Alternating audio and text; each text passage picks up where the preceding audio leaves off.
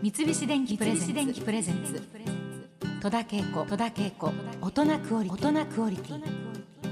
今週はご当地パンにフォーカスしてまいります。スタジオにはご当地パンを愛するあまり。本まで出版された。エッセイストの甲斐みのりさんをお迎えしました。よろしくお願いします。よろしくお願いします。えー、それでは甲斐みのりさんに絶対おすすめのご当地パンベスト3を発表していただきますえー、それでは今日もねあのパンをいっぱいこちらに持ってきていただいてもう可愛いんですけれどもさあそれではまず第3位は。高知県の帽子パンです。ああこれはね私も知ってますよ。はい高知県は柳瀬隆先生のふるさとなので帽子パン食べたことあります？はいあの柳瀬先生も帽子パンくんっていうキャラクターを描いていて、よくご存知です。はい。はい、可愛いんです。そうなんだ。帽子パンが第3位ですか？はいあのすごいはい。すごい嬉しいあの ランキング高くて、はい。先生も喜んでる。はい。これはどういった理由で、はいあのもう本当に高知の方なら多分100%近く知っているパンだと思うんですけれどもはい、あの歴史も、はい。あの古くからあってうん。もともとはあのメロンパンを焼くときに、はい。クッキー生地がかかっていたパンがあって、うん。とりあえずカステラ生地をかけて焼いたところ偶然に生まれたというそれをあのお客様が帽子パンと呼び始めた。帽子みたいな形してるからちょっとはい。円盤みたいにも見える形なんですよね。はいうん。あのやっぱり帽子パンのいいところは、はい。もともとは長野朝日堂本店さんが発祥のお店なんですけれども、ええ。でも今はどこのパン屋さんも作っているなので高知のパンといえば帽子パンっていう、うん。その町全体が一つのパンを作って、うん。一つのパン文化を形成してるっていうところがいいなと思います。いやー本当だ。可愛いですよね。帽子パンやったなんか なんか嬉しいですね。ななんでちょっとクッキー感あるんですよね。そうですね、うんうんはい。サクサクっとしたね、はい。感じのね。はい。そうですか。帽子パンが第3位でした。ありがとうございます。続いて第2位は滋賀のサラダパンです。サラダパン？滋賀の？あ、はい。サラダパンって聞いたことはあるけどはい、食べたことないな。ちょうど今日も持ってきているんですけれども、りがとうございます。はい、コッペパンの間に、はい。実はたくあんのマヨネーズ和えが挟まっているんです。私ポテトサラダが入ってるのかなと思いました。違うんですね。あえ？大根のピクルスをマヨネーズに,、えーにしているっていうイメージで、アルファベットでサラダロールと書いてあって、はい。サラダパンっていう風に書いてありまして黄色い縁取りがされてサラダパンはグリーンの字であ中はたくあんっていうと私はもう真っ黄色のそういうのを想像しちゃってるけど、はい。はい。自然の色のたくああんんににマヨネーズマヨであネーズをえて。いただきます。はい、美味しい食感がまずいいですよね。コリコリカリカリシャキシャキしてはいマヨネやっぱマヨネーズ感がはいねとってもあのしっかりしてて、全然何たくあんとか いう感じはしませんね。ちょっと最初はあのたくあんって聞くと不思議な味を想像するんですが食べてみて美味しいですよね。うんまた食べたいって思う。ああ全然美味しいです。はいこちらもとっても歴史があって、はい。約まあ60年ぐらい前なんですけれども、この鶴屋パンさんというパン屋さんの創業者の奥様が、うん。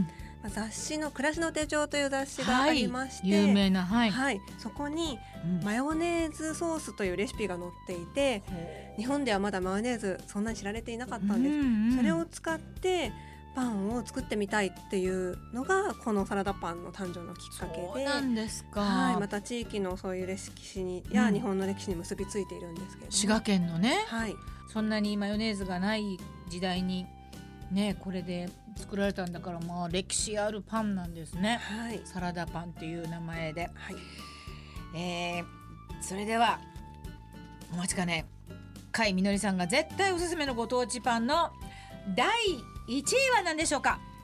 島根県のバラパンです。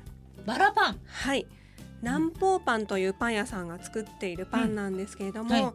こちらも今日お持ちしているので、ご覧いただきたいんですが、バラパン？あ、はい。あー綺麗。あこれあの本本にも載ってました。あのバラの、はい、あの透明の袋のところにピンクのバラの絵があのイラストが入っている。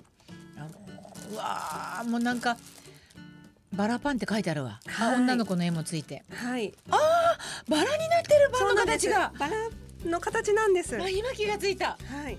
キャー素敵。こちらも、うん、あの60年前に約あの60年前に誕生していて、はい、職人さんがバラの花を見てこんなパンが作れないかなというふうに思って試行錯誤してできたパンなんですけれども。これ説明するのがあれなんですけどこの高さ4 5センチぐらいの長細く焼いたパンを、の上にクリームを塗って、うん、それをくるくると巻くことによってバラの形が、あの表現されているんですけれども、やっぱりあの日本人のまた感性というのが、パンをただ食べてお腹がいっぱいになればいいというだけではなくて見た目も華やかで気持ちが豊かになるものという感性があって、うんはい、見た目もバラの形で綺麗で可愛らしいパンを見てさらにそれで美味しくってお腹もいっぱいになるっていうようなすごく日本人らしい美意識があの反映されたパンだなと思ってこちらを1位に選びました。い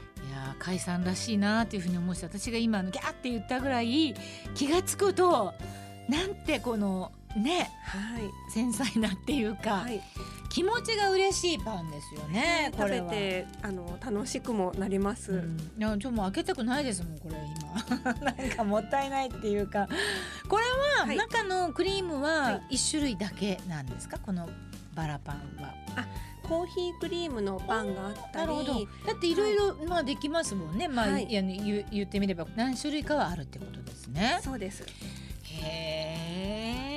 いやーなんか全然知らないパンにお目にかかれてすごく嬉しいです。